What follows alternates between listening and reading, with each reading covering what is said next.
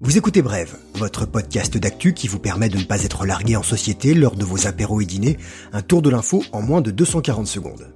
Jeudi 2 juillet, immobilier, les prix continuent de grimper. On parlera du trou d'air pour Air France. Pour finir, focus sur la communauté ouïghour persécutée en Chine. Ça claque, ça claque, ça claque Et il en faut des briques pour de la pierre. De nombreux secteurs économiques n'ont pas la santé, l'immobilier affiche une forme étonnante. Les incertitudes liées à la crise n'ont semble-t-il pas ralenti l'activité sur le marché. Pendant le confinement, les projets n'ont pas été abandonnés, ça se bouscule dans les agences et chez les notaires. Le volume des transactions dans l'immobilier d'habitation est de 35% supérieur à son niveau de juin 2019.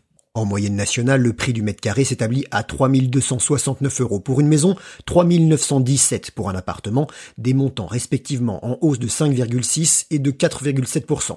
Depuis plusieurs mois, la hausse des prix se poursuit dans des grandes villes, Besançon, Lyon, Mulhouse, Nantes, Villeurbanne, voire Montreuil, où la progression est de plus de 10% sur un an. À Paris, même si les tarifs ne progressent que de 5,5%, le prix du mètre carré dépasse les 11 000 euros dans 11 arrondissements. En revanche, il devient de plus en plus difficile de négocier. Les marges de négociation sont tombées sous la barre des 4%. L'euphorie ne devrait pas durer. Les professionnels de l'immobilier annoncent une stabilisation des prix, voire même une légère baisse à moyen ou long terme. La lente mais constante augmentation des taux d'intérêt initiée depuis le début de l'année devrait logiquement se poursuivre et les banques devraient durcir leurs conditions d'emprunt. En clair, pour vendre, c'est le moment ou jamais. Pour ce qui est d'acheter, discutez avec un bon courtier. L'avant-goût fréquent du crash selon eux, ce sont les turbulences Turbulence chez Air France, plus de 7500 postes supprimés d'ici 2022, dont 6560 au sein de la compagnie tricolore qui subit de plein fouet la crise du Covid-19 et plus de 1000 au sein de la compagnie régionale HOP. Un comité économique et social central est prévu demain. La direction explique que les besoins sont en forte baisse sur l'ensemble de la période en lien avec la chute d'activité et la nécessité d'accélérer la transformation de l'entreprise. Ce plan de suppression d'emplois intervient alors que l'État français, actionnaire d'Air France KLM 14,3% des parts, a apporté à la compagnie un soutien financier de 7 milliards d'euros. En échange, le gouvernement lui a demandé d'améliorer sa rentabilité et son impact environnemental.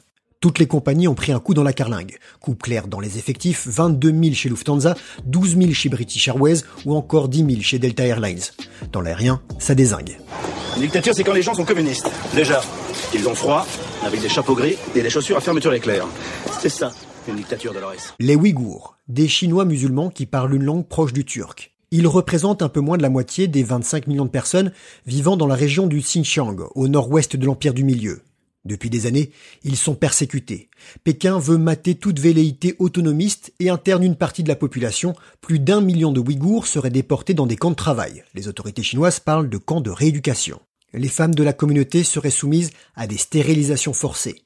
Adrian Zanz, un chercheur allemand, révèle notamment que dans les deux grandes villes ouïghours de la région, le taux de natalité a chuté de 29% en 2019, alors que ce taux a baissé de seulement 4% à l'échelle nationale. Selon lui, entre 14 et 44% des femmes en âge de procréer ont été stérilisées. On les force à porter des dispositifs intra-utérins servant de contraceptifs. La stérilisation, voire l'avortement, imposé à des centaines de milliers de femmes musulmanes dans la région. Les parents qui auraient trop d'enfants, trois ou plus, seraient arrêtés et envoyés dans les fameux camps de rééducation. Le sort de la communauté est un nouveau point de tension entre Pékin et Washington. Mi-juin, Donald Trump a signé une proposition de loi voulue par le Congrès pour pénaliser les responsables chinois accusés de l'internement de masse de cette minorité. La Chine menace les États-Unis de conséquences.